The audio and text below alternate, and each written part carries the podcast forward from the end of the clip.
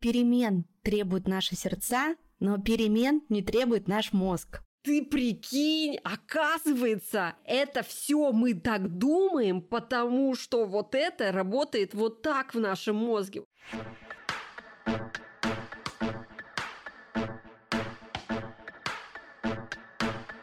Нормально же общались. Всем привет, меня зовут Оля Микитась, и это подкаст «Нормально же общались». Мой подкаст – это исследование себя и окружающего мира через разговоры с людьми, которые разделяют мои ценности. Я приглашаю в гости психологов, врачей, других подкастеров, моих друзей и экспертов из самых разных областей, чтобы поговорить на важные для меня темы. И сегодня я пригласила в гости Олю Килину, ведущую подкаста «Хакни мозг», психолога, коуча и автора проекта «Завтрак с Килиной». Оля, привет! Привет, Оля, очень приятно, что ты меня позвала. Всем привет, кто нас слушает. Спасибо тебе большое, что пришла ко мне в гости. И, конечно, мы с Олей будем говорить сегодня про мозг. Какие бывают ловушки ума, как нас обманывает наш мозг. Ну и начнем, наверное, с того, что вообще такое мозг. На самом деле, когда ты мне написала в первый раз и сказала, что мы будем говорить о том, как наш мозг нас обманывает, я такая, о боже, помнишь, я спросила, насколько будет по времени подкаст, потому что мы можем говорить, ну, часов 8 и только начать, потому что мозг нас обманывает просто невероятным количеством способов, и это настолько иногда поражает и даже ужасает, но и при этом восхищает, что говорить об этом можно бесконечно. И как это все произошло, и почему это все устроено именно так, ну, типа, нормально же мы с ним общались с детства, и вроде бы все хорошо. Но тут мы умнеем, взрослеем, и оказывается вдруг, что мы там как-то попадаем вот в эти вот когнитивные ловушки, то же самое, что когнитивные искажения, мыслительные ловушки, ловушки ума. Мы как-то там напарываемся на какие-то свои ложные мысли, Потом вдруг мы слушаем чей-нибудь подкаст или читаем какую-нибудь книгу, и вдруг узнаем, что у нас половина памяти вообще ложная. И в итоге оказывается, что наш мозг с нами в какую-то странную игру играет, а мы тут сидим такие невольные свидетели вот этого всего безумия, и кажется, что все пропало, но с другой стороны, о боже, как великолепно. И вот по этому поводу нужно очень сразу же сделать такую ремарку, что это все не просто так, и если мозг делает какую-то несусветную дичь, то это всегда, практически всегда продиктовано эволюцией, и без вот этой вот дичи когда-то давным-давно мы бы просто как вид не выжили. И, соответственно, если мы будем рассматривать мозг как орган, а это орган, нужно сразу же понимать, что это самый энергозатратный орган в нашем организме. То есть он потребляет 20-25% энергии, которую потребляет все наше тело. При этом он сам всего является двухпроцентным по массе от всего нашего тела. То есть э, одна пятидесятая часть массы тела – это наш мозг, казалось бы, да? Притом это такой небольшой кусок желе в среднем килограмм полтора. У кого как, знаешь. У кого как. Два процента массы тела. Ну вот просто представь полтора килограмма желе, которое творит с нами какую-то несусветную, интересную и ужасающую историю. По мне это очень завораживает и очень потрясающе, потому что, ну, блин, ну как так природа создала? Смотри, в спокойном состоянии, когда мы ничего не делаем, условно там, да, просто чилим, э, лежим на диване, вообще ничего не потребляем никакую информацию и смотрим в потолок, мы потребляем 9% энергии нашего тела, а когда мы думаем, не когда мы бегаем, не когда мы, я не знаю, там, занимаемся кроссфитом, какими-нибудь тяжелыми видами спорта, когда мы думаем, да, когда мы прямо вот включаем когнитивную систему, у нас потребляется от 20 до 25 процентов энергии всего нашего тела, всего. То есть это не то, что там, знаешь, мыслительная энергия. Нет, это вот прямо вот вся энергия нашего тела уходит на обдумывание каких-либо мыслей. И нужно понимать, что если работать всю дорогу в таком режиме, то ну, это слишком энергозатратно для организма. Это просто не обусловлено, и поэтому наш мозг, мы, вид, эволюционно, задумались так, ну, может быть, не задумались, ну, как бы так пришли к этому, что у нас есть э, будто бы две системы мышления. И на самом деле это прекрасное открытие. Оно в 2002 году получило Нобелевскую премию. Канеман, есть книжка, переведенная на русский язык у него, это «Думай медленно, решай быстро». Он говорит об этом очень много и популяризирует эту теорию, что у нас есть на самом деле две системы работы мозга. Одна очень автоматическая, очень быстрая, бессознательная, импульсивная, То есть ребенок пришел, я замерз, мы быстренько давай тебя согреем, да? То есть мы не анализируем информацию, мы там не уходим в дебри. Это первая система работы мозга, и она всегда практически активна. Ну, то есть вот она по умолчанию у нас. То есть она такая как бы работает, работает, работает и работает. Такая вот рабочая лошадка, которая привела нас к тому, что мы не вымерли. И есть вторая система работы мозга. Это история про то, что мы анализируем информацию, мы взвешиваем все за и против, мы подключаем когнитивные какие-то свои модели, мы начинаем думать, а вообще правильно ли я делаю, что сейчас грею ребенка, от чего он замерз, на самом деле на улице там плюс 35 градусов, почему он вообще пришел и сказал, что замерз. То есть мы начинаем как будто бы вступать в наш мозг в такой танец анализа, где нам порой, знаешь, даже мы чувствуем, как наши шестеренки, вот эти вот в мозге метафорически, они как будто бы скрипят друг об дружку. И я уверена, что каждый из наших слушателей чувствовал такой эффект, когда, например, кто-нибудь задает задачку, где нужно, например, там, я не знаю, чуть больше посчитать, чем обычно, да, или там какая-нибудь головоломка. Столбиком да, вычислить В телеграм-канале какая-нибудь головоломка, и там типа, а проверь, за сколько ты решишь эту задачку. И кто-то такой, так, сейчас я решу. И такой быстренько включает вот эту вот вторую систему, потому что это уже сложнее система, это не автоматическая. А кто-то такой, ой, блин, даже начинать не хочу, вообще сейчас вообще башка трещит, не хочу вообще этим заниматься. И это вот, когда вот мы не хотим чем-то заниматься, или когда мы решаем, это явно решаемо, это явно, может быть, даже логически интересно, но мы прямо чувствуем в голове, вот будто бы на физическом уровне, как мы такие, давай, решай, и вот эта вот вторая система работы мозга включается, и уже там, да, подключает какой-то анализ, и вот это все, и мы прямо чувствуем, что это реально энергозатратно. То есть мы прямо, ну, действительно сложно прошли вот этот вот период, отрезок времени, когда мы решали, и сейчас выдыхаем, там, пьем чай. И эта история, она на самом деле у всех по-разному развита. То есть, например, человек может э, быть в декрете первый год жизни младенца, и там редко, когда включается вторая система работы мозга, как-то так, ну вот природа нас такими задумала, да, мы там умиляемся, что-то делаем, а есть люди, которые условно там юристы, адвокаты, которые вообще в принципе существуют на второй системе работы мозга. Они, чтобы изучить документ какой-то, да, там на 86 листов, они должны там вникнуть в это, подтянуть какие-то свои базы, еще что-то. Они вообще всегда существуют на второй системе мозга. И им вот эта вот история, она включается вроде бы быстрее, но при этом мозг же он энергосберегающий, энергии потребляет больше, и вот даже из моего опыта у меня есть э, такая э, история. Короче, мы каждые две недели встречаемся с двумя моими подругами, нас всего трое. И одна из подруг актриса, а другая юрист, адвокат, короче, занимается вот как раз вот этими сложными действиями. И однажды моя подруга, актриса, которая Ксюша приносит какую-то книжку задачников, и Настя, просто адвокат-юрист, сразу же такая, нет, я не собираюсь этого делать, я этим заниматься сейчас точно не буду. У нас после сегодняшнего завтрака, у меня еще заседание в суде, мне как бы вот это все нужно оставить до вечера, всю свою энергию. И мы действительно, если мы будем об этом задумываться, мы можем ощущать, что энергия тратится, энергия растрачивается, и за просто так мы вот эту вот вторую систему мозга включать как бы не очень-то и хотим. И поэтому наш мозг создал некие автоматизмы, некоторые такие автоматические мысли, некоторые когнитивные искажения для того, чтобы как будто бы упрощать себе работу. То есть он знает, что ну вот так вот работает, а вот так вот не работает. Он не будет лишний раз включаться.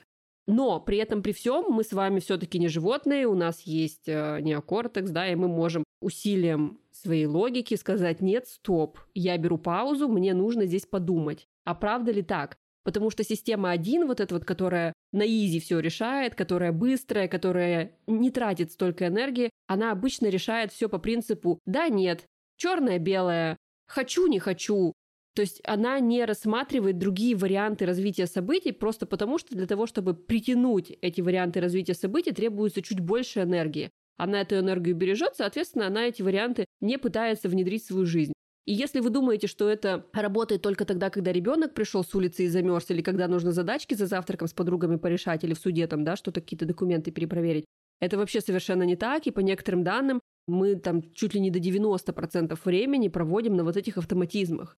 Мы принимаем решения, даже не понимая, что мы принимали только что какие-то решения. Условно, каждый из нас, кто сейчас меня слушает, сегодня с утра пошел и почистил зубы. Какой рукой мы их чистили, как мы давили эту пасту, о чем мы думали во время того, как мы чистили эти зубы. Завтрак, да, там, может быть, кто-то решал, что он съест на завтрак, ну, условно, как сделает яйца, яичницу или омлет. А кто-то не решал, кто-то на автоматизме приготовил себе то, что он ест всегда или вообще выбежал без завтрака. То есть мы живем 90% времени на автоматизме.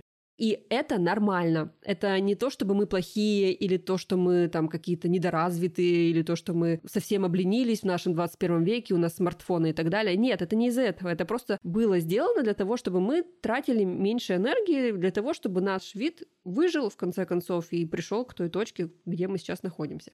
И поэтому это надо всегда учитывать и как-то вот за этим наблюдать. Это вот касаемо твоего вопроса, что такое мозг. Ты пока говорила, наши слушатели нас не видят, но я постоянно кивала, кивала, кивала, и когда ты да. говорила о том, как мозг внутри там напрягается, да, и ты прям чувствуешь вот эти извилины, я это постоянно на себе ощущаю. То есть чуть задачка сложнее, чем какая-то обыденная, будничная, я прям чувствую эти шевеления внутри меня, как эта желешка что-то делает внутри. Но это означает одно, что у меня есть мозг.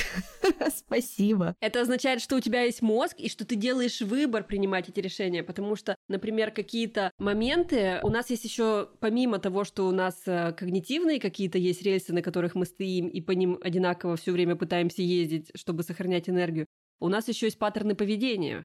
И у некоторых людей и я в том числе такая очень развит паттерн избегания. Если мне что-то сложно, я постараюсь этого избежать, чтобы сэкономить энергию, соответственно. И это нормально, то, что мы там, да, чего-то пытаемся избегать. То есть, ну, условно, да, вот если вы сейчас думаете, что, ой, фу, такая она вообще избегательница. Нет, на самом деле, условно, мне мой телефон говорит, сегодня ночью установится обновление. Я настолько не хочу вдаваться, что это такое за обновление, что у меня после этого будет не надо ли мне будет вводить пароли для приложения, что я такая, давай не сегодня, и, и там напомнить через неделю. Ну, то есть, как бы мне сейчас не до этого, у меня энергии свободной на это нет, и я избегаю принятия этого решения. Но когда это уже поджимает, условно говоря, я включаю, вот это шевелится, и это у нас у всех. То есть так работает, что когда нас прижимает, так или иначе, мы все равно умеем запускать эту вторую систему мозга. И это чудо чудесное, что она у нас существует, потому что иначе было бы все очень-очень плохо.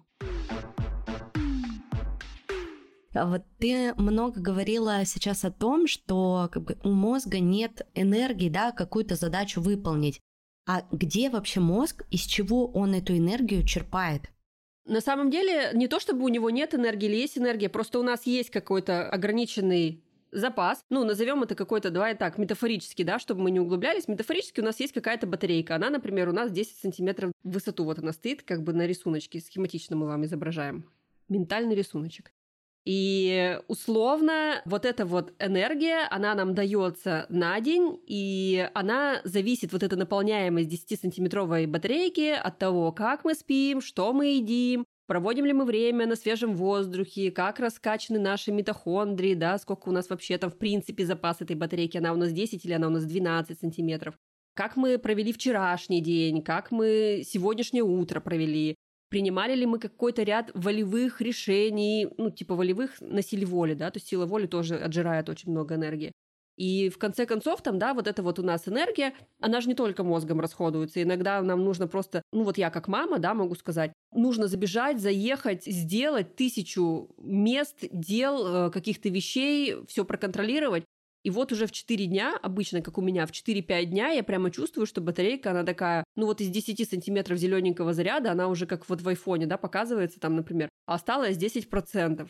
И тут уже ни о какой там, знаешь, силе воли речи быть не может, просто потому что энергия как бы, ну все, она закончилась, ее не так уж и мало осталось, до, до кровати бы доползти. А, например, мы на вечер запланировали писать текст какого-нибудь подкаста. Вот у меня есть подкасты, которые большие, текстовые, информативные, с исследованиями, ссылками на исследования. И это прямо, ну, целый день надо его писать, этот э, один сценарий этого подкаста.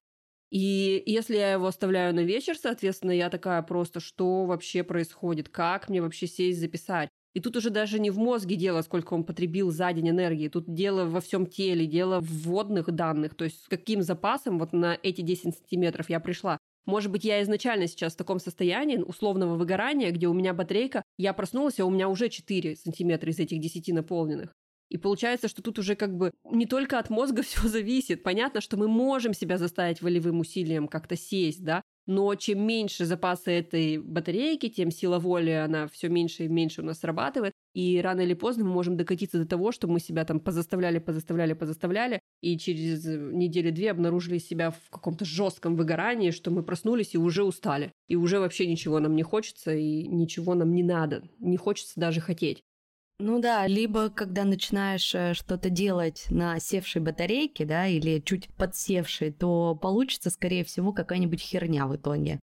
По моему личному опыту, я чувствую это, я понимаю твою вот эту метафору, и я на себе это прекрасно ощущаю. Поэтому какие-то важные дела, ну вот тоже, например, написание сценариев, там подготовка к записи или еще что-то, там созвоны какие-то, я все ставлю всегда на первую половину дня, потому что к вечеру у меня хватает сил только, правда, до кровати доползти, всех ужином накормить, может быть, там одну серию сериала потупить, и все. И ни на что больше никаких сил нет. Поэтому, мне кажется, тут еще важно тоже распределение задач по важности в течение дня. Мы сейчас говорим про стабильное, например, состояние, не говорим про состояние, когда ты всегда на 10%, да, или там на этапе выгорания и депрессии. Вот стабильное, стандартное состояние. То есть мозг эффективнее все равно работает в утренние часы. Так ли это или это заблуждение? Он работает в утренние часы не потому, что он там эффективен как-то, и на самом деле он эффективен, потому что там же еще уровень мелатонина, кортизола, и в кортизол в утренние часы это такой гормон стресса, но и гормон активности, который заставляет нас что-то делать. Он там больше, и да, естественно. Но если даже мы не углубляемся, мы понимаем, что с нашим уровнем ритма жизни это непозволительная роскошь с двумя детьми оставить э, какие-то дела на 8 вечера, если ты включен в этих детей весь день. То есть э, это важность того, что мы знаем себя, знаем уровень своей батарейки, знаем уровень того, когда мы устаем, и знаем то, как мы можем распределять задачи. Например, я сейчас за себя скажу, но не потому, что я хочу поговорить о себе, а потому что мне кажется, что это такой очень э, хороший пример. Я блогер, я веду блог, э, я пишу подкасты, то есть у меня очень часто какие-то созвоны, вот как мы с тобой сейчас пишемся, соответственно, это еще время на подготовку.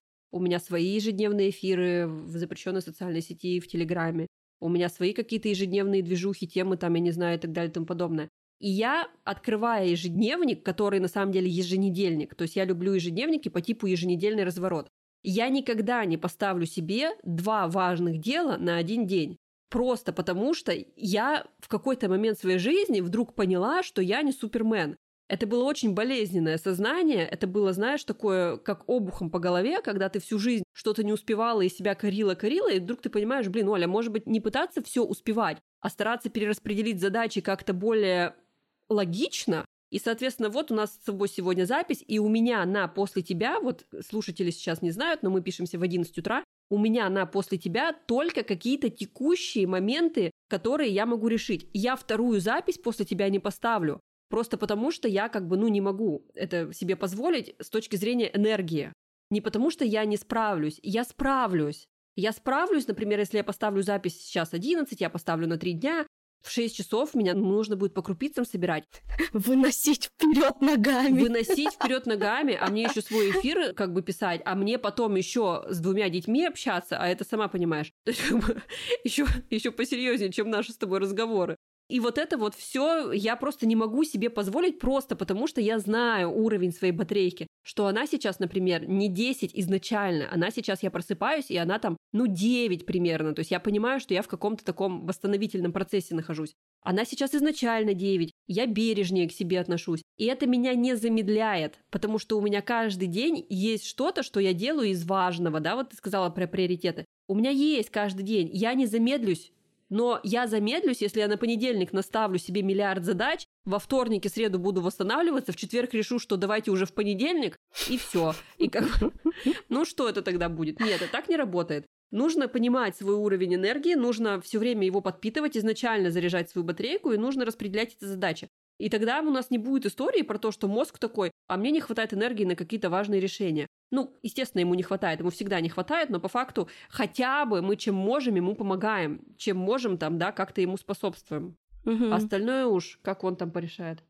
Ты пока говорила, я такая, так, сколько у нас э, с тобой общего? Мы обе Оли, обе ведем подкасты, у нас по двое детей, и твои вот эти еженедельники у меня точно так же. То есть раньше вот все, что ты говорила, одна большая задача в день, да, остальные какие-то маленькие, я тоже к этому постепенно пришла, потому что также была такой же суперменшей, где надо все уместить в один день, а если ты это не уместил, значит, ты какое-то говно. Как это ты не справилась? Ты чуть ли не умерла, уже лежишь бездыханная.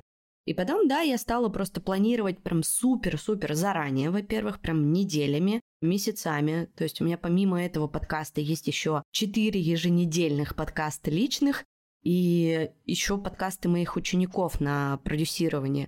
Задач очень много, и поэтому я тоже стараюсь, например, ставить одну запись, например, один созвон в день, ну, максимум два, и то таких, знаешь, возможно, лайтовых, там, с командой созвониться, где вы из часа разговора полчаса будете просто ржать, не знаю, над чем-нибудь. Вот, да, и ты все правильно говоришь, и вот к моему вопросу, как восполнять энергию, тут больше, наверное, как ее сохранять и как научиться ее распределять. Тут про прочувствование себя, прочувствование своего вот этого ресурса. То есть, когда ты находишься в гармонии с собой, ты научаешься этим управлять. Тут история же даже не про то, что управлять, учиться этим управлять. Вот ты правильно сказала, чувствование себя. И на самом деле вот это чувствование себя и понимание себя, вот это вообще, это база, знаешь, как в мемчиках, это база. И вот эту базу ее нужно прямо от и до всю изучить и понять, где у тебя есть вот эти вот самые ловушки мышления, о которых мы начинаем говорить, как нас обманывает наш мозг и так далее. То есть смотри, ты вот сейчас сказала вот свой монолог о том, что вот ты раньше была вот такой, вот, а сейчас ты учишься. И на самом деле, если разобрать весь твой этот монолог и прочесть его между строк, то там очень сильно считывается какая-то история про то, что ты такая, вот я должна была сделать вот это. Если я это сделаю, я буду суперменшей, то есть навесила на себя ярлык. Соответственно, если ты не сделала, ты уже какая-то недостаточная суперменша, извините, обычный человек, фу, такой быть, да? То есть ты такая взяла, обесценила себя резко и четенько такая, как бы, я такая, получается, если я все в понедельник не сделала, все, что за неделю, а во вторник все, что за вторую неделю, я еще и, получается, проигнорирую свой позитивный опыт, четыре подкаста с собой, это вообще что? Это вообще что за супермен? А ты уже такая, не, я не супермен, потому что я могла бы быть суперменом, вот когда я как раньше думала. А сейчас я уже не супермен. Ничего себе да, я такая, слушаю, у меня челюсть виснет, а ты такая, ну я же уже не супермен, я такая, угу, угу, угу, угу. То есть ты такая включаешь... Сейчас я супервумен. Да. Такая, вот раньше я могла так себя вести, а сейчас я вообще не супермен. У меня всего лишь ничего, вот четыре подкаста. Категоричность, да, какая-то, долженствование, что ты самой себе почему-то должна и обязана высоту какую-то постоянную вот это вот брать. Если ты это не возьмешь, там, да, ты сказала, что как-то, ну вот потом себя загрызу и так далее. То есть у тебя еще почему-то подключилась какая-то история про катастрофизацию, ты там вдруг решила, что ты сама себя будешь грызть. И это все вот у тебя такая, знаешь, система один такая навесила на тебя вот этих вот моментиков, а давай еще вот это подвесим, вот это подвесим, вот это подвесим, ты недостаточно страдаешь, вот это еще подвешу тебе. Но если все разобрать по косточкам, и просто пустить в твой монолог человека со стороны меня, который тебе просто укажет на то, что нет, смотри, смотри, смотри, смотри, смотри, смотри, а ты еще и мама двух детей, добрый вечер. И ты вдруг можешь посмотреть на это все с другой стороны. И у тебя появляются другие варианты решения. Не как в системе один, где либо да, либо нет, либо черная, либо белая дихотомия, знаешь, такая. Нет, тут уже появляется, о, а оказывается, я могу вот так, оказывается, можно вот так, оказывается, так тоже можно было бы. И вот эта вот система 2 позволяет тебе уже выстроить свой план на неделю по-другому, как-то по-другому взглянуть на эти все вещи. Как ты сказал, много общего. Я тебя понимаю, потому что когда я только училась этому, и когда и до сих пор продолжаю учиться, я каждый раз думаю, ну нет, ну нет, я лучше буду вот как раньше. И это тоже ошибка мышления. Есть такое когнитивное искажение, ментальная ошибка, ошибка ума еще называется отклонение в неизменность. То есть мы все время пытаемся уйти в неизменность. Из того, что сложно или что просто, наш мозг всегда выберет, что знакомо. Потому что он не анализирует, а что тут проще, а что тут сложнее. Он такой, о, знакомая проторенная тропинка, 38, я за себя говорю, 38 лет так жили, нормально же все было, нормально же общались, вот так и пойдем вот этим путем. И каждый раз сворачивать с вот этих проторенных дорожек это очень сложно, потому что проторенная дорожка это не что иное, как экономия энергии. Это система 1, даже если вам в этой системе 1 очень жестко сложно. Мы не можем посмотреть на себя со стороны, как будто бы пока нас по носу не щелкнут либо обстоятельства, либо друзья, либо просто в разговоре вы вдруг в подкасте услышите, что оказывается может быть по-другому, а давай-ка я задумаюсь, а как можно было бы по-другому. Мы не будем никогда сами это делать только если нас прижмет. И вот когда нас прижмет или что-то откликнется, наоборот, в разговоре, тогда мы уже что-нибудь можем поменять, что-нибудь переподумать, перепрограммировать в своем программном коде, на котором мы движемся еженедельно. Для меня такой тропинкой, наверное, стала иммиграция, которая просто с ног на голову всю мою жизнь перевернула, потому что у меня были проторенные дорожки, да, как ты говоришь, у меня все было, все там 32 года, четко, понятно, по плану, я жила в Екатеринбурге, в центре города. В соседнем дворе у меня детский сад, через дорогу у меня школа, в соседнем доме у меня, значит, э, любимая кофейня, магазины, бары, друзья. И вот, вот этот вот маленький мой мирок, и мне в нем было максимально комфортно. Ну, то есть такие, знаешь, а парниковые условия. То есть мне не нужно было напрягаться. И потом, когда случилась вот эта вынужденная экстренная иммиграция, мне на тот момент казалось, что все, типа, мой мир разрушился. Я не знаю, как по-другому. Я не умею. А если, знаешь, у меня там уже сразу мозг мне накидал всяких страшных картин моего будущего, что мы с детьми умрем под мостом с голоду, с холоду, все будет плохо. И вот прошло чуть больше года, и я скажу, что все совсем неплохо. И наоборот, вот эта другая тропинка, незнакомая моему мозгу, еще можно, мне кажется, это назвать выходом из зоны комфорта, но тут ты, может быть, меня поправишь, она открыла для меня абсолютно какие-то невероятные двери. И не только в росте моем личном, но я вижу, насколько выросли мои дети, насколько их жизнь изменилась и стала лучше, как я выросла в доходе, как изменились мои отношения в семье. Я так по всем пунктам, блин, так все стало только лучше. Хуже стало только то, что я не могу своих э, родителей обнять. Я не могу вечером со своими друзьями в барчик сходить.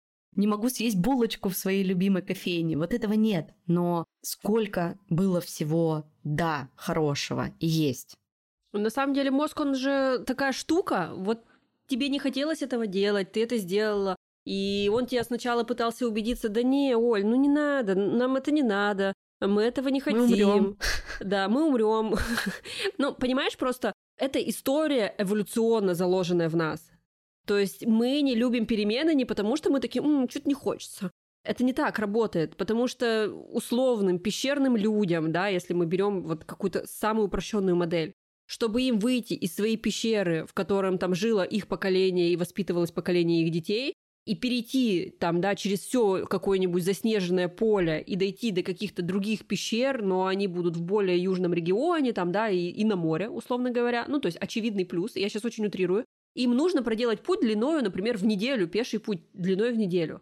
Саблезубые тигры, волки, медведи, какие-то отравленные ягоды, не отравленные, а ядовитые изначально, ядовитые изначально ягоды, переломанные конечности, когда спускаешься с этих оврагов. Ну, блин, ну половина племени не дойдет. Ну, ну, это нормально. То есть им негде укрыться ночью, у них нет огня, боже мой, голод, холод, нет воды. У них нет такой, скажем так, истории про то, что все закончится хорошо. Естественно, их мозг в дальнейшем и наш мозг, как их потомках, научился катастрофизировать чтобы они не поперлись никуда из этой теплой пещеры, чтобы дальше их ген продолжал свою жизнь, и дальше мы как вид не кончились. Соответственно, мы такие, блин, да, скорее всего, мы сейчас выйдем из пещеры, пойдем неделю и умрем. То есть вот она, пожалуйста, катастрофизация, которая обусловлена эволюцией. И если вы думаете, что там, да, есть какая-то история про то, что я могу этого избежать, но нет, не можете. Просто у вас может больше, например, фонить катастрофизация, а может больше фонить какая-то другая история про то, что предсказание будущего, магическое мышление. Вдруг вы подключили, ну вдруг у вас подключился мозг на магическое мышление. Карты Тара разложили или да, вы, вы заказали у какой-нибудь волшебницы э, расклад Таро, И у вас включилось такое вот это вот, знаешь, как в этом мемчике, где э, мое рациональное мышление покидает мое тело, когда я вижу положительный расклад Таро. И такой, типа, дух выходит из тела. вот. И вы поверили вдруг вот это вот магическое мышление. А вам еще, например, вот эта волшебница с шаром зеркальным, хрустальным, вдруг сказала, что а если вы по утрам будете еще и там, я не знаю, есть э, цветок математики, то вообще другая карта пойдет, вообще все будет идеально. И вот вы уже находите себя третий день, вы жрете эти цветки математики, зациклились на этом магическом мышлении, не видите ничего более, кроме математики и того, что у вас все будет хорошо. Но тоже, ведь мы же понимаем, сейчас я утрирую, нам весело и смешно, но это тоже же некое когнитивное искажение, подверженность магическому мышлению.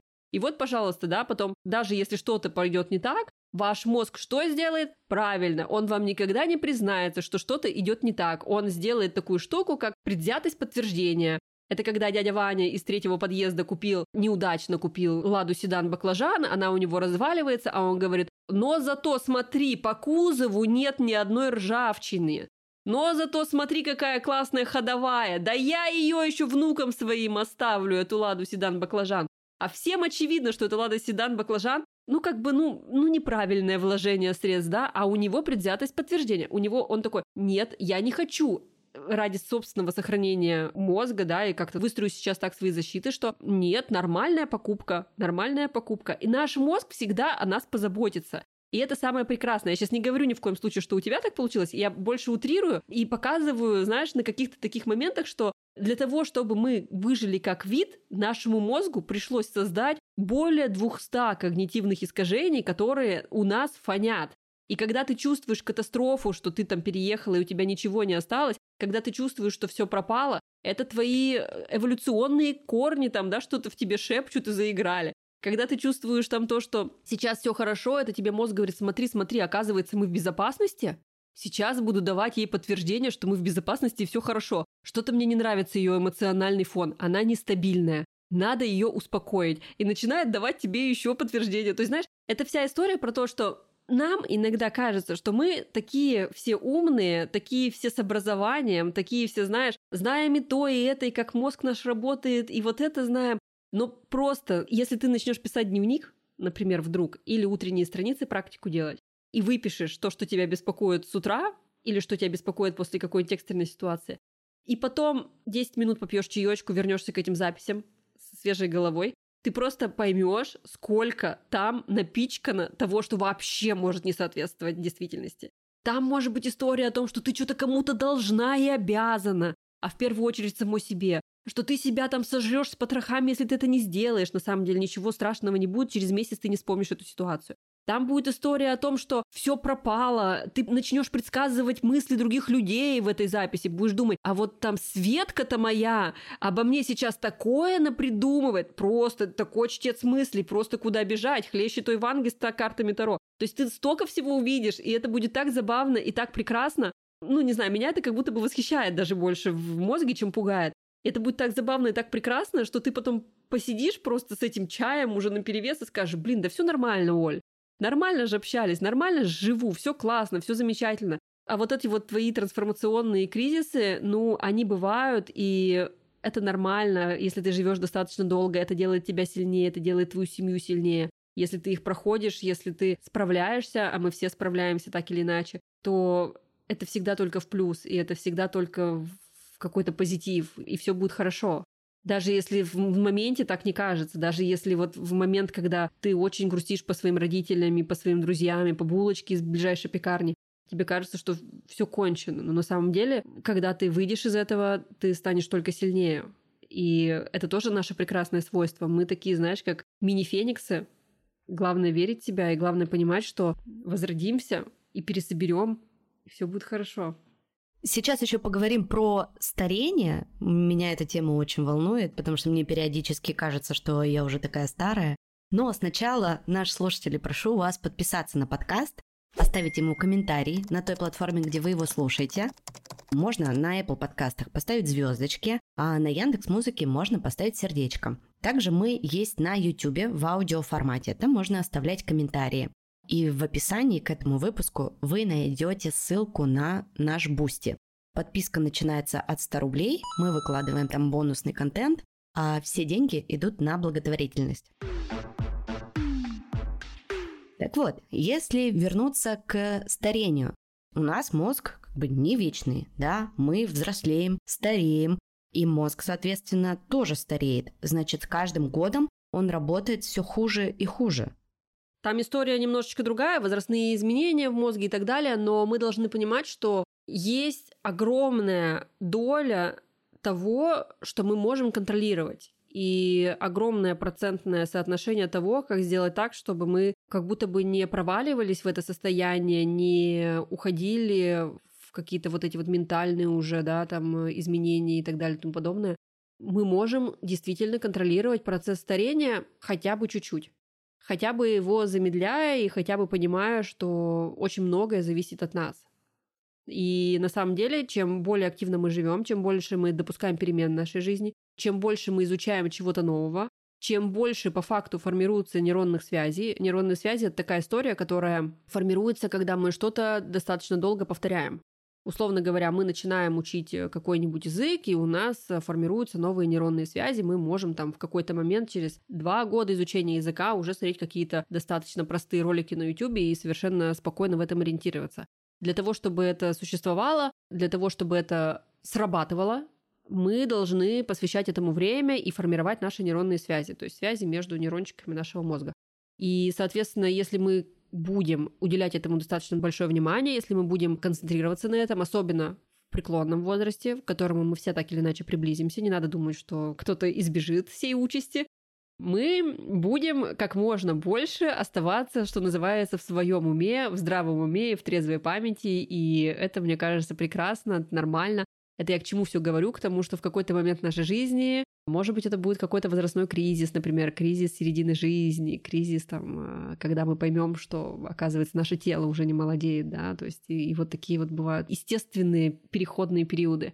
В такие моменты очень важно, мне кажется, не останавливаться и дальше, дальше, дальше что-то изучать, что-то примерять на себя, что-то прививать себе в качестве привычек, что-то постоянно как-то напрягать наш мозг. Пусть это будет не прямо через силу, пусть это будет хобби, которое вам нравится, пусть это будет история про то, что я никогда не думала, что мне нравится, а оказывается мне нравится, но как бы бесполезно, наверное, не буду этим заниматься. Нет, занимайтесь. Все, что касается работы вашего мозга, не может быть во вред. Все, что касается того, что вас заставляет шевелить э, мозгами, решение задачек, судоку, там, я не знаю. О, судоку обожаю. Да, языки какие-то, все вход, все, все вот сюда. Какие-то истории, где вы собираете три шарика в ряд, и он взрывается, это не сюда.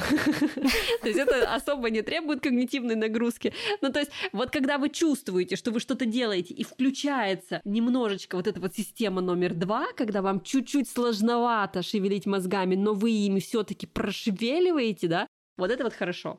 То есть я не говорю, что шарики в три в ряд э, сгорело и все просело, да, вот эта игра там, э, она плохая. Она тоже может в каких-то моментах помогать, и на самом деле ее уже даже используют в помощи в Америке после катастроф, там, была я поражена, как используют Тетрис э, американские МЧСники после больших катастроф, крушений поездов, э, самолетов, зданий, чего-то такого, для того, чтобы вот это переживание не просело глубоко в мозг и не ушло в травму и потом не вызвало ПТСР и все остальное, людям раздают Тетрисы на больших скоростях. И заставляют их немножечко отвлечься прямо в моменте. И они начинают быстро-быстро-быстро, ну, Тетрис все умеют играть, пытаться э, играть вот в эту вот всю историю. Активируются другие, ну, активируются другие части, фрагменты мозга, и травма не уходит глубоко. Я была просто поражена, когда узнала об этих штуках, э, что были исследования, и они это применяют. Это прекрасно. Это к тому, что, да, мы ругаем эти игры, мы ругаем... Мы вообще много чего ругаем, на самом деле. У нас очень, очень такое навешивание ярлыков у нас просто вообще прекрасно работает. Этому не стоит учиться, это все само получится, скажем так, к сожалению. И мы навешиваем ярлыки на какие-то виды деятельности, а какие-то, наоборот, превозносим, но на самом деле все хорошо в меру и все хорошо по обстоятельствам. Если что-то заставляет вашу систему 2 работать, вы чувствуете эти шестереночки, значит, это то, что может замедлить ваше старение. И помимо физических нагрузок, но и нагрузка на мозг очень важна и очень нам требуется всегда. Как минимум язык учить, мне кажется, это всегда пригодится, и такое прекрасное хобби, которое, ну, не может не задействовать что-то, что у вас там шевелит. Тут могу порекомендовать начать учить грузинский, потому что когда я его осенью 22 года начала учить, у меня мозг чуть не взорвался. Я реально на себя на уроках вообще, я себя сначала чувствовала очень тупой. Я просто не могла запомнить, как пишутся буквы. И я только уроки на десятом вкурила, как это все пишется. Потом потихоньку начала читать вывески.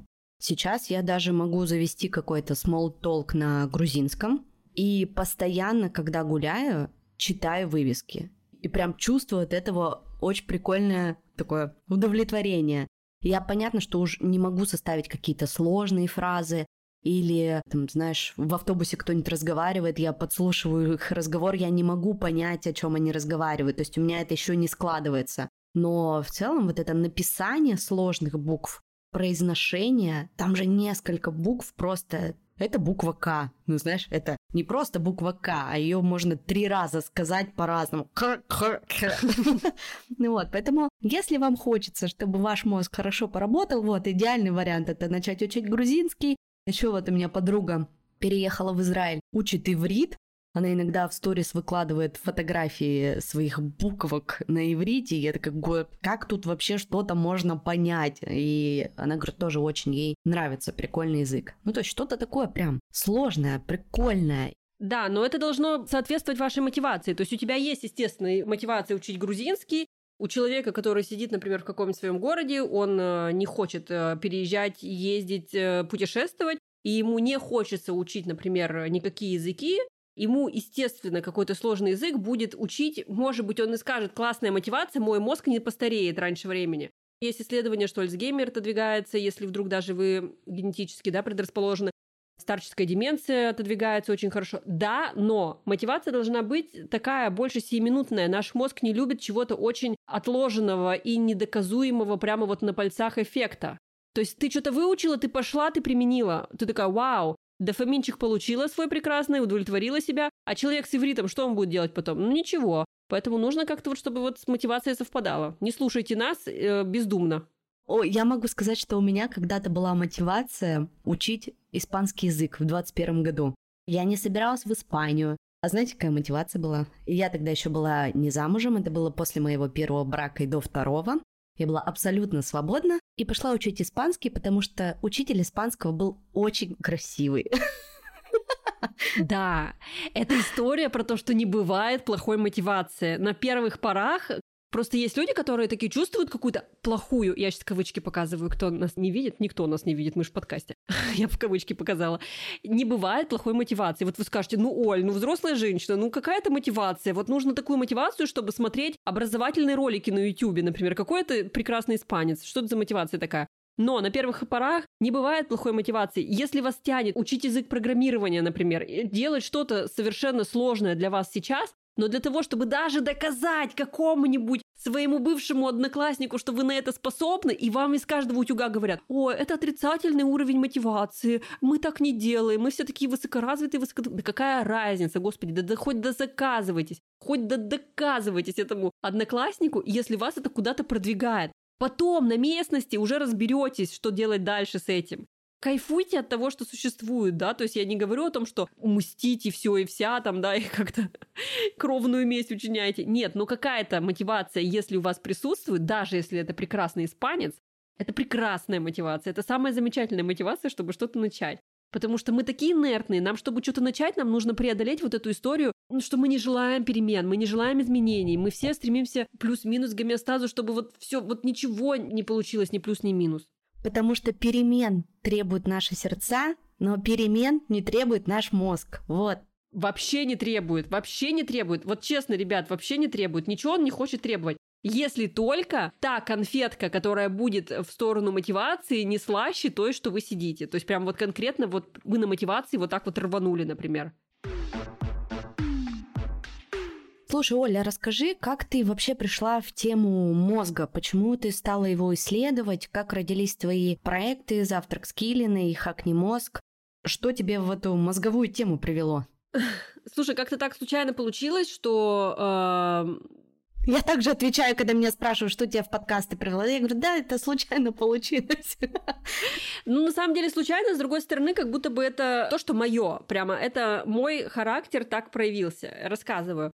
Вообще все началось с того, что я поехала в Турцию, в небольшой городок, это Трабзон, это было типа 8 лет назад, сейчас он уже более развитый, там уже очень много с кем можно пообщаться. Но когда мы туда приезжали, он был тренером по баскетболу, у него был там баскетбольный сезон, а я была мамой маленького ребенка 9 месяцев, и мы приехали в такое вот замкнутое пространство, в квартиру, которая у нас была снята, и в этом городке никто не разговаривал по-английски и по-русски, естественно, тоже. Но мне нужно было с кем-то постоянно общаться и как-то все равно себя проявлять. У меня до этого была очень активная жизнь, и бизнесовые истории, и блог я уже как бы плюс-минус вела. Я тогда из-за того, что мой сын очень долго засыпал, такая вот особенность у него была, он долго лежал, лежал, лежал, потом засыпал, а интернет в нашу спальню не добивал из Wi-Fi, я начала читать очень много книг и поняла, что меня привлекают книги о работе мозга, о психологии.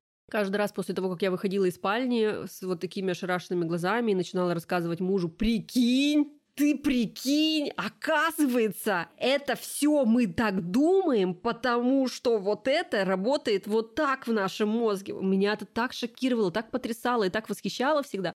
И я каждый раз на кухне ему об этом всем рассказывала. И он сидел меня очень очень терпеливо выслушивал, и я понимала, что просто я не могу, и я уже так привыкла воспринимать информацию через пересказ, потому что иначе она меня не задерживалась в голове. То есть это особенность моего восприятия информации. Так было в школе, так было в институте. Я пока что-то не проговорю ртом, я это не запомню. И, соответственно, когда мы уже потом переехали, и я пыталась вести блог, я его вела, у меня были десятидневки, мы каждые 10 дней изучали что-то новое, и я рассказывала людям. Тогда еще не было ни сторис запрещенной социальной сети, ни каких-то эфиров. Я просто... У меня был сайт, где я снимала видео, что-то рассказывала. И потом, когда появились все эти инструменты, я просто начала выходить в прямые эфиры. Это было пять с половиной лет назад, примерно, ну, может быть, пять. Просто начала каждый день выходить в прямые эфиры и рассказывать людям о эффективности, о продуктивности, о том, как работает наш мозг, какие-то выдержки из книг. Начала читать эту литературу, уже появилась возможность читать в бумаге, не просто в электронных книгах. И как-то вот этот вот проект, который называется «Завтрак с Киллиной», он был задуман как то, что я ночью записываю, люди смотрят утром, просто в записи. И этот проект вот этих вот 10-минутных видео ежедневных, кроме выходных, он так и живет, так и остался. У меня уже там 1100 эфиров за все эти пять лет. И как-то вот прижилось. И это выросло потом в подкаст еще, дополнительный продукт, как взаимодействие с аудиторией. Да, это выросло в блог, это выросло в канал в Телеграме, это выросло в подкасты. Подкасты у меня немножечко другого формата, это такие спектакли, где мы рассказываем о том, как устроен наш мозг, как это все работает, приводим исследования, приводим потрясающие истории, вы сидите, погружаетесь полностью в атмосферу. Там очень классный саунд-дизайн, и это такие больше сказки, которые тебя захватывают, ты слушаешь их 20 минут и что-то понимаешь о себе, и это потрясающе. И он называется «Хакни мозг», этот подкаст. Тоже выходит, сейчас у нас начал выходить второй сезон на всех площадках. Ну, как-то вот так вот и, и говорить то, о чем я узнаю из книг, и потом в дальнейшем я уже отучилась и на коуча, на психолога прошла переподготовку, отучилась, и дальше занимаюсь этим, прохожу всякие какие-то свои обучения, пересказываю то, что я узнаю постоянно людям. То есть это то, как работает мой мозг. Я не могу воспринять информацию, пока я не вынесу ее вовне. И если меня в институте спасали конспекты и разговоры перед зеркалом, то сейчас меня спасают разговоры перед камерой и выкладывание все в сценарии подкастов. Просто такая особенность, просто мне так нравится, я так люблю, и вдруг оказалось, что людям это тоже понравилось, и они это тоже полюбили. Мне кажется, что из-за того, что у меня нету какой-то истории с тем, что я люблю использовать терминологию, там еще какую-то, что я начинала с того, что объясняла мужу далекому от психологии на кухне что-то самым простым языком, Получилось так, что я могу этим простым языком доносить что-то до людей. Просто как будто бы мы на кухне, как друзья, сидим и болтаем. В этом какой-то плюс. На самом деле это очень важно, и это очень крутая фишка, потому что очень много различных экспертных источников, э, книг и там YouTube каких-то, да, каналов на эту тему. Но никто не объясняет такие сложные, казалось бы, вещи таким простым языком, как ты. Если вдруг кто-то еще с Олей не знаком, я оставлю ссылки в описании к этому выпуску. Обязательно послушайте «Хакни мозг», один из самых, я считаю, вообще лучших подкастов, которые сделаны на русском языке. Поэтому я безумно рада, что ты пришла ко мне в гости. Но напоследок, мы сегодня так много говорили про мозг, ну понятно, мы в час уместить все не можем, но я собрала у своих слушателей немножко вопросов. Их будет три. Такие они вроде бы смешные, но ответ на них не очевиден. Будем отвечать э, коротко. Первый вопрос. Откуда берутся провалы в памяти после вечеринок? Я подозреваю, что дело было так. Мы праздновали вечеринку, потом поспали, и потом появились некие провалы в памяти. Как работает память вообще? Тут важно разобраться. Память работает большую часть как будто бы во сне. То есть мы не запоминаем и не пишем, как на кассету или на пленку, все, что мы запомнили. Мы ложимся спать, и там происходят потрясающие вещи внутри мозга. То есть, когда мы спим, мозг вообще не отдыхает. Не надо там, да, себе выдумывать эту иллюзию, что мы отключились и мы не функционируем. У мозга там начинается самая жаришка. Ему нужно отфильтровать все, что произошло за день. Он делает так, он такой, так, вот это событие мы кладем там в краткосрочную память или в долгосрочную память. А вот это вот событие, куда мы запишем? Вот сюда или вот сюда, вот сюда или вот сюда? И где-то, видимо, алкоголь ну, если мы имеем в виду вечеринку, да, не в смысле в настолке мы поиграли с классным молочным коктейлем. Алкоголь вредит нашему здоровью, мы это понимаем, мы обязаны об этом предупредить. Но э, когда мозг ложится спать, скорее всего, он такой, как я это сейчас думаю, вот на скидку, не может вычленить внятного и такой, ну, значит, не будем это записывать в долговременную память, значит, будем об этом забывать. Может быть, я сейчас не права, я никогда не задавалась этим вопросом вот с научной точки зрения, и это реально близ, которое я слышу сейчас на вот-вотах. То есть, скорее всего, наш мозг просто решил, что это как бы, ну, не важно, или там было что-то настолько смутное, что как бы он решил не подзаписать это все на нашу пленку памяти, и мы из этого ее не вспомним. Но, опять же, да, мы должны понимать, что у нас существует эффект ложной памяти. И когда мы в следующий раз захотим восстановить события того вечера, например, через э, два месяца мы встречаемся с теми же друзьями, и мы начинаем восстанавливать картинку событий того месяца, это был Блиц, да, Оль? Ну, говори, говори. Очень интересно. Наш мозг делает потрясающую штуку. Были потрясающие исследования, где людей показывали им фотографию, фотошопленную, где якобы они в, в маленьком возрасте вместе со своими родителями летали на воздушном шаре практически все, там, 90-80% респондентов говорили, да, да, летали. И мозг восстанавливал картинку того, как они летали на воздушном шаре, а они не летали. То есть как это происходит? Есть такой классный стендап одного американского комика, который, мне кажется, потрясающе описывает всю эту историю. Мозг такой, так, у меня есть коробочки с разными впечатлениями о жизни. Мне сейчас нужно взять с полки коробочку «Воздушный шар детства». Он берет коробочку «Воздушный шар детства», картонную, на ней написано «Воздушный шар, мы летали с родителями в детстве». Открывает ее, а, а там пусто. Там как бы они не летали с родителями на воздушном шаре, коробка пуста. И он такой, так, что мы знаем о воздушных шарах? Возьмем часть из этой коробки, часть из этой коробки, часть из этой коробки, часть из этой коробки и выдадим этому индивидууму то, что он летал в детстве. То есть, если мы задаем конкретный вопрос, если мы видим улики того, что мы летали на воздушном шаре, наш мозг достроит по принципу ложной памяти все, что там происходило. И вот вы встречаетесь через два месяца с друзьями, и они начинают что-то вспоминать из этого места, и вы тоже начинаете как бы вспоминать, и вы вспоминаете. Не факт, что ваши воспоминания не ложные, но вы вспоминаете, вы начинаете вспоминать все, что вы знаете об этом месте, какие-то отрывки, достраивать что-то на примере своего поведения ежедневного. И вот вы уже как будто бы даже помните события той ночи, и вот вы ее как бы не помнили с утра, но через два месяца чудесным образом ее вспомнили. На самом деле нет. Мозг сконструировал вам ложные воспоминания. Вот так это работает. Очень интересный вопрос. Следующий. Как работает дежавю? О, вот у меня по дежавю был эфир, и прикол в том, что люди не знают, как работает дежавю, и ученые не смогли выяснить, как работает дежавю, потому что они не могут вызвать эффект дежавю искусственно. То есть для того, чтобы понять, какие области мозга у нас активируются в моменте того, кто не знает дежавю, это когда мы нам кажется, что это уже было. Да, в течение дня вы такие, хоп, застываете, блин, это же уже было когда-то. Или я это видел во сне, или что это вообще такое.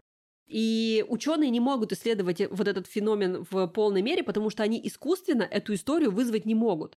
Но вообще считается как бы такое негласное такое правило, что есть у нас нейронные связи, и где-то есть кусочки памяти, и иногда одна нейронная связь как будто бы стыкуется с другой, и вот у нас там что-то подтягивается, и мы думаем, что у нас есть дежавю. Есть еще классное одно объяснение дежавю, но я сейчас тебе его не воспроизведу прям вот так сходу. Там история о том, что зона, которая предположительно отвечает за дежавю, у нас отвечает за память, и вот когда у нас предположительно эта зона активируется, у нас как будто бы подтягиваются вот эти вот кусочки. То есть я тебе вот сейчас его дословно не воспроизведу, но это эффект того, что мы как будто бы вспоминаем, но это мы не вспоминаем. Там просто что-то фонит совсем близехонько и рядышком. Но, как я уже сказала, считается сейчас, ну, по крайней мере, пару лет назад вот я проводила эфир, на тот момент считалось, что каких-то полноценных э, исследований этому феномену не существует, потому что искусственно его достаточно сложно вызвать. Ну, невозможно практически. Посмотрите сериал «Тьма». Ты смотрела? Тьма смотрела. На самом деле про дежавю есть же куча теорий. Вот у меня в голове, когда я чувствую дежавю, я все время думаю, я на верном пути. Значит, вот здесь, вот в этот момент жизни я и должна была оказаться, потому что как будто бы вот все вело в эту точку. Каким бы путем я, какие бы выборы в этой жизни не делала, все вело в эту точку. И поэтому я как будто бы так сверяюсь, типа так чик-чик-чик. Но это магическое мышление, вы в это, естественно, не верьте. Это просто какие-то мои закидоны. Нет, кстати, это есть. Я иногда тоже анализирую некоторые события своей жизни и начинаю как будто бы как клубок, знаешь, это в обратную сторону отматывать и такая, а вот я вот тогда в этот период сомневалась, сделать мне это или это, я это сделала, и это меня привело сюда, а до этого я думала сделать вот так и сделала вот так, и такая разматываю, ты знаешь, там чуть ли лет не до 20, и такая, вау, прикольно, круто работает. Да, классно. Так, третий вопрос про красивых людей. Мы лучше относимся к красивым людям. Так ли это? Это что-то про визуальные больше эффекты, да? Да, это эффект ореола называется в психологии, когда мы думаем, что красивые, симпатичные, ухоженные, высокие люди в строгой плюс-минус одежде, они как будто бы в нашей голове за счет эффекта ореола являются хорошими во всем. И это тоже когнитивное искажение, и на это тоже нельзя ни в коем случае вестись, потому что сколько мы видим сериалов, фильмов, когда идеальная семья, да, как большая маленькая ложь, да, помнишь, смотрела? Да. Пожалуйста, да, то есть, но вот этот эффект ореола, да он не может такого делать. Ну только не он, да, это к женщинам тоже относится. Когда мы распространяем внешнюю привлекательность и внешнее, как будто бы, ну, типа, человек заморочен, ухожен, гладит костюм, человек все по полочкам, скорее всего, он во всей жизни своей точно такой же. А, типа, плохой человек, он не будет на глаженном костюме стоять. Ну нет, конечно же, нет. Он хороший, сто процентов. И вот этот эффект ореола, его исследовали там на супермаркетах, на воришках супермаркетах, на охранниках в супермаркетах, когда заходили... Звучит как рецепт воровства в супермаркете. Когда Подкаст про люди... плохие советы сейчас будет. Да, хорошо одетые, высокие, симпатичные, и охрана такая, типа, нет, этот, этот человек не может воровать в моем супермаркете. А он такой курицу целиком просто в карман. Да, да, да, да, да, это эффект Риола так работает у нас, и это тоже когнитивное искажение, и, как я говорила, их больше 200, и это нормально. Это история же про первую систему нашего мозга. Мы видим красивого, статного человека, неважно, мужчина, женщина, с ухоженными волосами, с прической, с одеждой, и мы такие, автоматическая мысль, быстрая, бессознательная, интуитивная, скорее всего, он хороший. Систему 2, если подключить, она сложная, мы будем думать так, а все ли в нем нормально, а почему он так вычурно оделся, а почему на нем там, я не знаю, вот это вот именно одежда, а не какая-то другая, а мы с ним просто пересеклись в супермаркете в 12 ночи, что он здесь делает такое? Если мы начнем задавать себе больше вопросов, если мы возьмем паузу, если мы не будем навешивать ярлыков, ну это же ярлык мы навесили на человека по факту, если мы будем знать, что наш мозг способен на такую игру с нами, подтянем альтернативы, выборы наших реакций на это все, мы можем обнаружить, что этот человек не так уж и хорош. А если, например, вдруг мы из числа тех людей, которых когда-то обидел такой человек, э, в пять лет, например, в детстве прохожий обозвал тебя как-нибудь, мы еще и будем, наоборот, шугаться от таких людей. То есть это как наш мозг работает. Ну, по определению он навесит ярлык, что этот человек хорош не только собой, но и внутренне, что вообще не так. Ну, то есть, типа, одно не следует из другого. Безумно интересно, и мы вот с тобой уже час разговариваем, я бы еще три часа разговаривала, но, уважаемые слушатели, к сожалению, у нас нет столько времени, поэтому я вас отправляю к Оле, ссылки я оставлю в описании. Подписывайтесь на ее инстаграм, телеграм, слушайте подкаст «Хакни мозг», ну и ставьте нам тоже оценки, этому выпуску. Надеемся, что вам было интересно, местами весело, и вы для себя что-то новое возьмете и, возможно, начнете применять в своей жизни. Спасибо, Оль, тебе большое. Спасибо, Оль, что позвала. Очень было приятно поболтать, пообщаться, и действительно, было бы время, можно было бы продолжать и продолжать и продолжать, потому что эта тема неисчерпаема, очень интересно. Если хотите, изучайте ее. Сейчас, благо, миллион всякой литературы на этот счет, и это все очень популяризируется. И это все как на ладони теперь можно взять, читать, увлекаться и развивать при этом, когда ты что-то новое начинаешь изучать, мы что? Развиваем свой мозг и убегаем от старости по чуть-чуть, в том числе. Я на Boosty сделаю подборку каких-нибудь фильмов, книг про мозг, самых интересных. Может быть, Оля мне в этом поможет. Поэтому подписывайтесь. Подписка начинается от 100 рублей. Напоминаю, что все деньги идут на благотворительность. Ну и подписывайтесь на подкаст, оставляйте оценки. Уже совсем скоро у нас завершится восьмой сезон. В описании вы найдете ссылку на анкету. Ее заполнение не займет больше, чем минуты 2-3. Там мы вас просим поделиться обратной связью о подкасте, порекомендовать нам темы и гостей на новый сезон, который начнется в сентябре, после небольших каникул. Спасибо, что были с нами этот час. Увидимся, услышимся через неделю. Всем пока. Всем пока! thank you